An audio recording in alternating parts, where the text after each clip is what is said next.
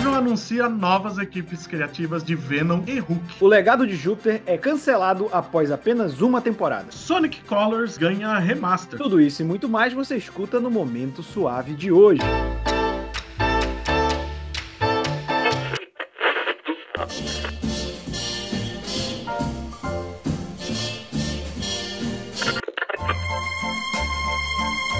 Você está ouvindo ao Momento Suave, aqui no LibPlay.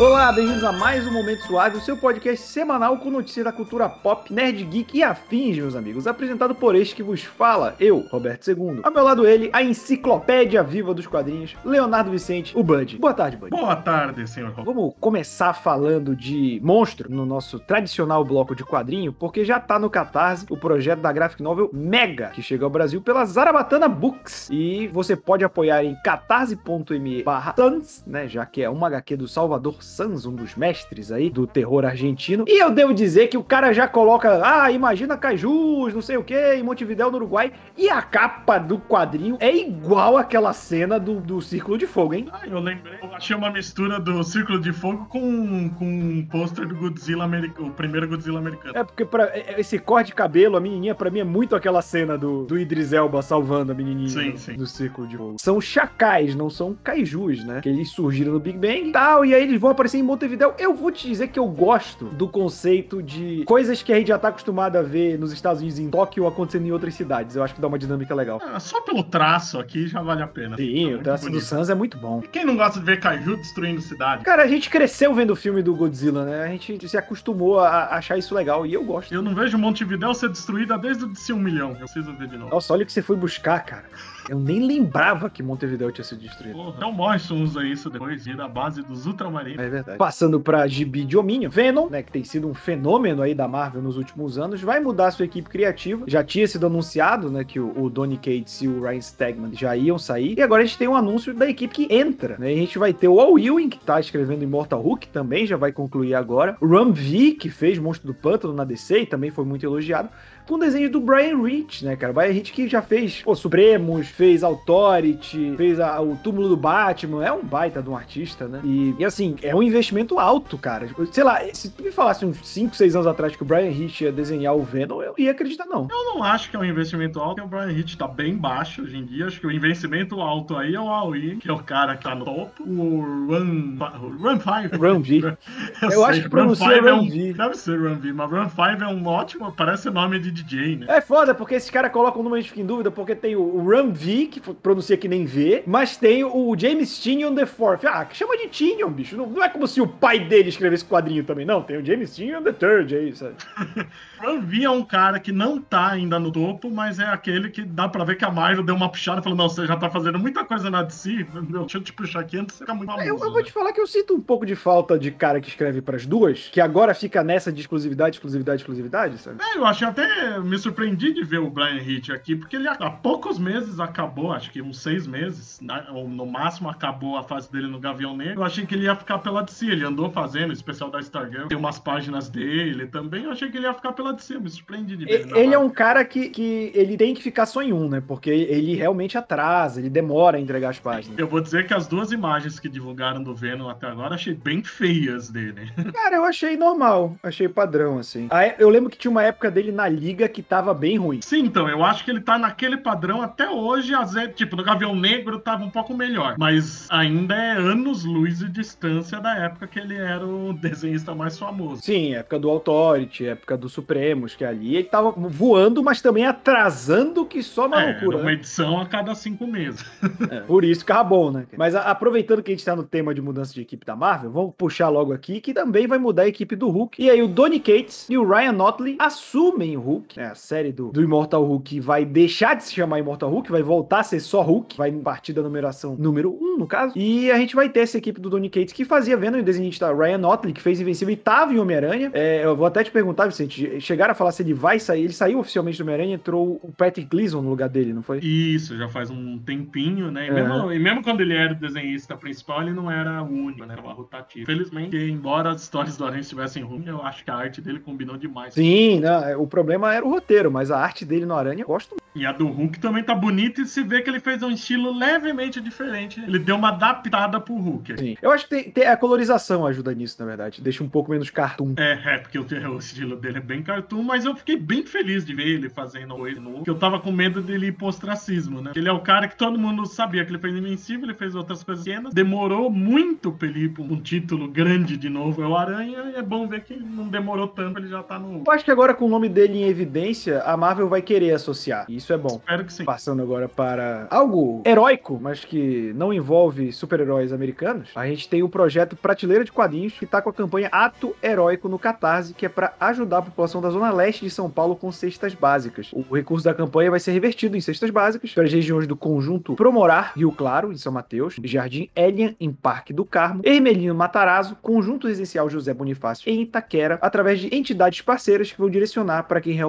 precisa. Pessoas que já enfrentavam dificuldades, que isso acabou aumentado pela pandemia. É um projeto bem legal. Se você quiser ajudar, quem puder ajudar, pode ir em catarse.me barra Ato Heróico 2, né? Já foi feito esse projeto. Agora, a gente sabe estamos aí mais de um ano na pandemia. É importante manter esse tipo de projeto. E você pode ajudar, né? A campanha, já falei, o link é, tá em 19%, tem 56 dias restantes. Então, quem puder, por favor, apoie, ajudar as pessoas que necessitam dessa ajuda. Agora, vamos, vamos falar de mais catarse aqui, que a gente tem como fazer amigos e enfrentar alienígenas, que é um excelente título, que dizer aqui, que está no Catarse e é uma continuação de um projeto já feito pelo Eric Pelez e Gustavo Borges, né, que tinha, era o Como Fazer Amigos e Enfrentar Fantástico, ganhou até um HQ Mix e agora tá no Catarse, cara. Esse é daqueles que a gente sempre fala, se você quiser apoiar, já tá garantido porque o projeto já tá em 205%, ainda tem 28 dias restantes. Quem não conhece, eu, eu particularmente não conheço o trabalho do Eric Pelez, mas eu conheço do Gustavo Borges e o Gustavo Borges é um baita de um desenhista, né? Sim, é, é uma pegada gostosinha de ler, meio, meio aventura juvenil, oitentista, embora se passe no 90 a história, mas é uma pegada bem divertida mesmo, e eu espero que tenha um volume 3 como Como Fazer Amigos e Enfrentar Bolsonaro. É, como fazer amigos e enfrentar magos, né? Aquela regra de inimigos da Marvel. É verdade. e agora vamos falar de um quadrinho nacional consagrado, vamos ter o Manual do Minotauro, nova coletânea da Laerte, a Quadrinhos na, na CIA anunciou que vai juntar as 1.500 tiras da Laerte publicadas entre 2014, 2014 é foda, entre 2004 e 2015 e vai ser reunido pela primeira vez. São 416 páginas ao preço de R$ 99,90. Então eu sigo aqui querendo comprar obras da Laerte, porém sem dinheiro algum para isso. Como sempre. Exato. Cara, as coletâneas da Laerte são caras. Eu acho que devia ter uma sátira chamada Manuel do Mino, Mini Otário. Manuel do Mini Otário é bom. Mas se você quiser, é um material de qualidade, isso não tem dúvida nenhuma, é só porque nós, desse humilde podcast, somos pobres. Sim. Falando em lançamento, Skyward vai ser concluído pela Devi. Você quiser saber mais de Skyward, pode ir lá no canal, no youtube.com.br tem vídeo do primeiro volume, que conta a história da Terra no dia em que ela ficou sem gravidade e você já está inserido na sociedade sem gravidade ou com uma gravidade mínima e a dinâmica desse mundo, né? Você acompanha a protagonista que no primeiro volume ela vai descobrindo que tem um pouco mais do que a gente imagina sobre essa falta de gravidade, né? O primeiro volume termina com um bom cliffhanger, a Devi já anunciou o volume 2, já agora vai ter o volume 3 que conclui história e, cara, eu vou dizer que vale muito a pena, é uma HQ que me surpreendeu e é uma história bem leve. Aquilo que a gente tava falando antes do, do projeto do Como Fazer Amigos e Enfrentar Alienígenas, o, o Skyward tem essa pegada de uma trama um pouco ficção científica, mas bem leve, um aventurão, sabe? Isso é legal dele. Tem a arte do Lee Garbett, que é um cara que começou fraquinho e aos poucos ele foi criando um traço próprio muito bom. Sim, tá bem bonita a arte do HQ. E eu acho interessante o roteirista, né? Que quando saiu o primeiro eu não me liguei, né? O Joey Henderson, que é o showrunner do seriado Lucifer. Ele, o Lucifer ele manda bem agora eu já sei que ele manda bem em HQ. Pelo menos em Skyward ele aceitou, né? Não conheço nenhum outro trabalho dele. É, também conheço. Agora vamos falar de novidades da JBC, que anunciou aí mais um mangá de Kamen Rider. Você que gosta do Besouro pilotando moto, né? Eu sei que tem muito fã de Kamen Rider por aí. Kamen Rider tem todo, sei lá, uma cronologia maluca aí. E a gente vai ter Kamen Rider Kuka, que é escrito pelo Toshiki Inoue e desenhado pelo Hitotsu Yokoshima, que é aquele, é aquele Kamen Rider que eu acho que é o visual um pouco mais clássico, ele que tem um chifrinho dourado na frente. Pelo menos pra mim, esse era o, era o Kamen Rider velho, quando eu vi o Kamen Rider Black. Ah, então, ele é um Kamen Rider mais atual, só que ele retoma a continuidade dos mangás originais. Ah, garoto. Então eu estava levemente correto. É o máximo que você vai conseguir. Exato, até porque eu não, não vejo Tokusatsu, porque eu sou um adulto. Mas a gente também vai ter mangá de Final Fantasy, né? Final, esse Final Fantasy é outro. A gente tava falando de cronologia de, de Kamen Rider. Final Fantasy, cara, é cada um por si, Deus por todos. Mas a gente vai ter o mangá Final Fantasy Lost Stranger, que é escrito pelo Hazuki Minazi e desenhado por... E é muito difícil ler os nomes, gente. Eu peço o Tsuki Kameya, que é derivado dos jogos, mas conta uma história inédita, assim como todo jogo do Final Fantasy, né? Final Fantasy é. Mas é, essa tipo, é uma loucura divertida até. é, é porque Final Fantasy é aquele negócio. É meio que o mesmo universo, mas você não precisa atrelar as histórias. Então tem ali os monstros em comum, um Chocobo aqui, outro ali. Mas não se comunica muito. Mas essa é interessante que o protagonista é um empregado da Square Enix. Aí complica, né, amiguinho? Que é um cara que sempre quis fazer os jogos do Final Fantasy, nunca conseguiu, aí ele vai ser atropelado por um caminhão. Em vez de morrer, ele vai parar dentro do mundo do Final Fantasy. Isso tá com cara de que no final era tudo um sonho. a corda do coma, né? É, ele acorda no hospital, tipo, meu Deus, não, era tudo um sonho esse tempo, não. Mas a capa é bonita. E encerrando o nosso bloco de quadrinhos, vamos falar sobre uma HQ chilena saindo pela Conrad. Ela vai publicar, não sei se é Mocha Dick ou Moca Dick, Acho que que é Moca. eu acho que é Moca também, que é do Francisco Ortega e do Gonzalo Martinez, que é baseada numa história que aconteceu na costa chilena lá por volta dos anos de 1930, com uma baleia nomeada de Mocha Dick, em homenagem a Moby Dick, né? É, E é interessante que é, uma, é um Inception, né? Ela foi dado o nome em homenagem ao Moby Dick, mas a história envolve uma lenda que pode ter sido uma das inspirações pro livro do Moby Dick. É paradoxo que chama, Rogerinho. E, cara, eu vou te falar que eu já fiquei interessado porque eu gosto pra caramba de Moby Dick. Eu acho uma história fantástica. E como a gente já comentou aqui em outros programas, a Conrad tem um filtro de qualidade muito bom. Sim, e a- só a arte também aqui já dá vontade de ler, né? Sim.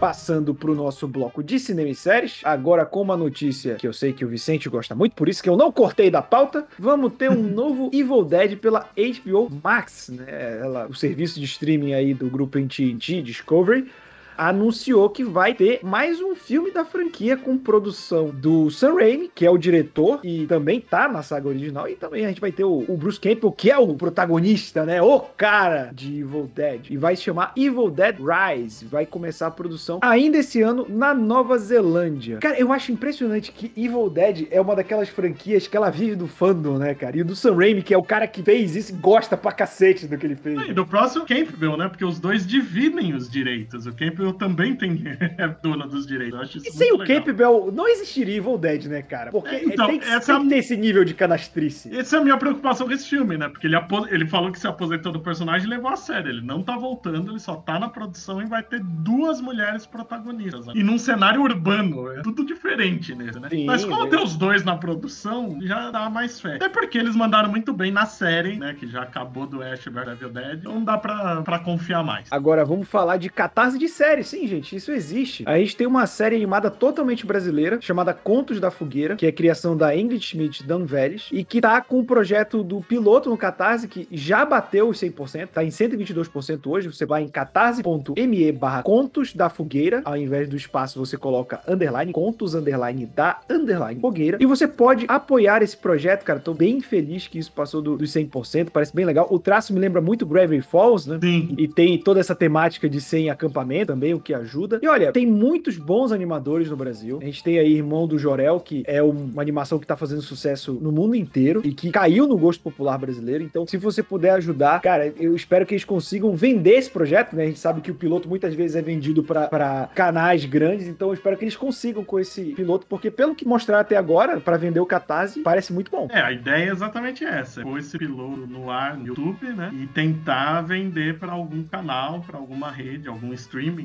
É o caminho mais fácil. E além de acampamento, tem um elemento sobrenatural, né? Que a história envolve um garoto que entrou pros escoteiros e ele consegue ver fantasmas. O problema é que ele tem cagaço de fantasma ao mesmo tempo. É sempre assim, né, cara? Só não tem medo de fantasma quem nunca viu um, né? Bicho, porra, eu vou te falar que eu tenho mais medo de, tipo, o cara escuta barulho, sei lá, na casa dele, ai, é fantasma. Eu tenho medo de ser ladrão, bicho. Eu vou ter medo de morto. Ah, E se o fantasma for gente boa? É, então, se for o Gasparzinho. Os caras não pensam nisso. Agora, passando pra uma notícia que vou dizer que surpreendeu muita gente. Não só eu, acho que muita gente foi tomada de surpresa pela rapidez com que isso aconteceu. Mas depois de apenas uma temporada, a Netflix decidiu cancelar a série O Legado de Júpiter. Teve muita informação trocada aí, na verdade, é liberou o elenco de suas obrigações com a série. E aí é um houve. jeito bonito de falar cancelamento. É, e aí tem o rumor de que isso poderia ser resolvido em outro formato, talvez um filme, não sei. Enfim, a série custou muito dinheiro. Ela é tosca, sabe? Os efeitos são toscos. Mas eu vou te falar que eu tava assistindo e eu entendi o efeito tosco, mas a trama tava conseguindo me convencer, cara. Apesar disso. Então, talvez a série não tenha conseguido se vender como queria. Talvez quem produziu não tenha entendido e fez esse tosco propositalmente, porque o orçamento foi grande. Então,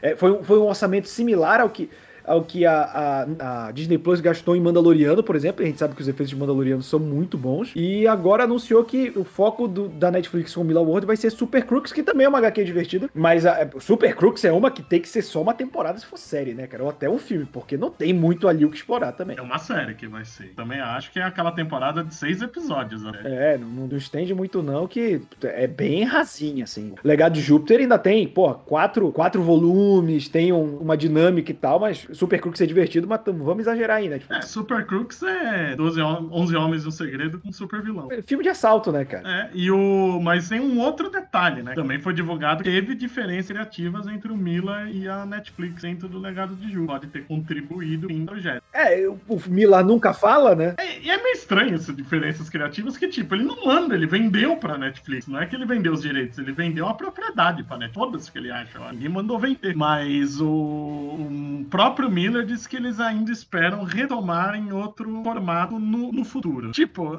não gostei de como acabou, queria resolver isso. Só não então, sei é, como. É muito raro, porque ele é muito marqueteiro, né? Ele sempre fala que a adaptação dele é a melhor de todos os tempos, que é, faz jus ao quadrinho. Então, ver ele falando isso faz um certo sentido para pro fim da série. E agora vamos falar de troca de elenco, né? O vigilante da série do Pacificador foi inicialmente anunciado o ator Chris Conrad, né? E aí, novamente, abandonou. Aí estamos falando de diferença criativas, ele abandonou a produção por diferenças criativas e no lugar dele entrou o Fred Stroma, que fez Bridgerton. Olha, eu não sei que diferença criativa seria essa, mas pelo modo que o, o James Gunn tá desenvolvendo, o pacificador vai ser aquele maluco nacionalista, não sei o que. Quem sabe tenha sido isso a diferença criativa, né? Lembrando que o Vigilante também é um personagem perturbado que se suicidou nos quadrinhos. Né? É tudo problemático. E tem um tudo rumor de que o. É tudo muito errado. E tem um rumor de que o Conrad já tinha filmado uma ponta como vigilante no filme filme do Esquadrão Suicida. Se ele não tirou a máscara, é só dublar. Então, mas no rumor já disseram que o Stroma já regravou também. Então, Eita! Veremos. Deve ser uma ponta minúscula, né, cara? Porque Sim. o filme do Esquadrão já tem 70 personagens, cara. É, se duvidar, é, é tipo até cena pós-créditos, né? Sim, é bem provável que seja, ou então até um flashback rápido. O passeador parece que a série vai se passar antes do filme, né? Sim. Se não for o caso do Vigilante, tá na identidade civil, que ele era. Nem lembro se era juiz, promotor. Aí vira o Vigilante, né? Queria aquela série Justiça Cega. É, né? Era, mas era igualzinho. Né? Sim. Marshall Rogers, né? É, não, assim. não é Rogers, é Marshall. Ah, Frank Marshall. Isso! Frank Marshall, mas ele ainda acreditava na justiça. Justiça cega. Era muito bom isso, cara. Carrie Anne Moss começou ali. Olha aí. E agora vamos falar de coisa excelente. Tartaruga Ninja, o novo filme, ganhou uma data, né? Ele foi anunciado ano passado. Vai ser um filme em animação CG e vai estrear em 11 de agosto de 2023 com produção da Nickelodeon e da Point Grey Pictures, que é a empresa do Seth Rogen, Evan Goldberg e James Weaver. O roteiro vai ser do Brandon O'Brien, que escreveu Vizinhos, que, que é do Seth Rogen. E a direção é do Jeff Rowe, que fez Família Mitchell, A Revolta das Máquinas, que é uma, é uma animação bem elogiada. E eu vou te falar um negócio, que o Seth Rogen passou de um ator engraçadinho, de filmes merda, para um bom produtor, né, cara? E essa empresa dele já é invencível, The Boys, saindo bem o negócio. E o fato dele ser nerd só traz benefícios pra gente. Sim. Ele, ele tem muita produção, né? É, é que eu não lembro agora, mas ele produziu muita coisa. De... O Preacher é dele, né? Preacher, é, sabia sabia que tinha mais Preacher. um Foi o primeiro que ele produziu. Foi, que, pô, é que a galera ficou, pô, será que o Seth Rogen vai? Ele é fã e tal. E o cara tá se mostrando um bom produtor, né? E se não me engano, ele até dirigiu o episódio do Preacher também. Acho que sim. Encerrando o nosso bloco de cinema e séries com outra adaptação, dessa vez não tem o Seth Rogen no meio, pelo menos eu acho, que o Hulu e o canal FX marcaram a data de estreia pra Y, o Último Homem, né, a adaptação da HQ, pro dia 13 de setembro. E, olha, a gente tava comentando antes da gravação sobre Sweet Tooth, né, que é uma HQ de pós-apocalipse, e o Y, o Último Homem também é sobre isso. É uma HQ adorada, né? Eu li, eu não sei até que ponto eu li, porque eu realmente não, não, sei quantas edições no total são. Até onde eu li eu gostei bastante. E é um quadrinho tão pé no chão que dá pra fazer uma baita de adaptação com ele, sabe? E é um projeto que demorou pra sair do papel, né? Tinha projeto de filme, depois de série, fizeram piloto, não lembro o canal era, não foi aprovado. Aí fizeram outro piloto, aí foi aprovado pra valer, né? Foi difícil de sair do papel. É saber como vai chegar no Brasil, né? Já que, em teoria, o Disney Plus é dono de parte do Hulu, mas tem muita coisa do Hulu que sai pela Netflix. É, essa tem que ver quem está envolvido na produção, né? Como é um quadrinho da DC, é bem provável que a Warner esteja na produção, não é, não é impossível que passe no HBO agora para o nosso bloco de games, começando analógico, Epílogos do Mar do Norte. É, vai ser o novo RPG da Mosaico, né? Que tá em campanha no Catarse. Hoje a gente foi, tem campanha no Catarse nos três blocos, né? A gente foi É mesmo. completa.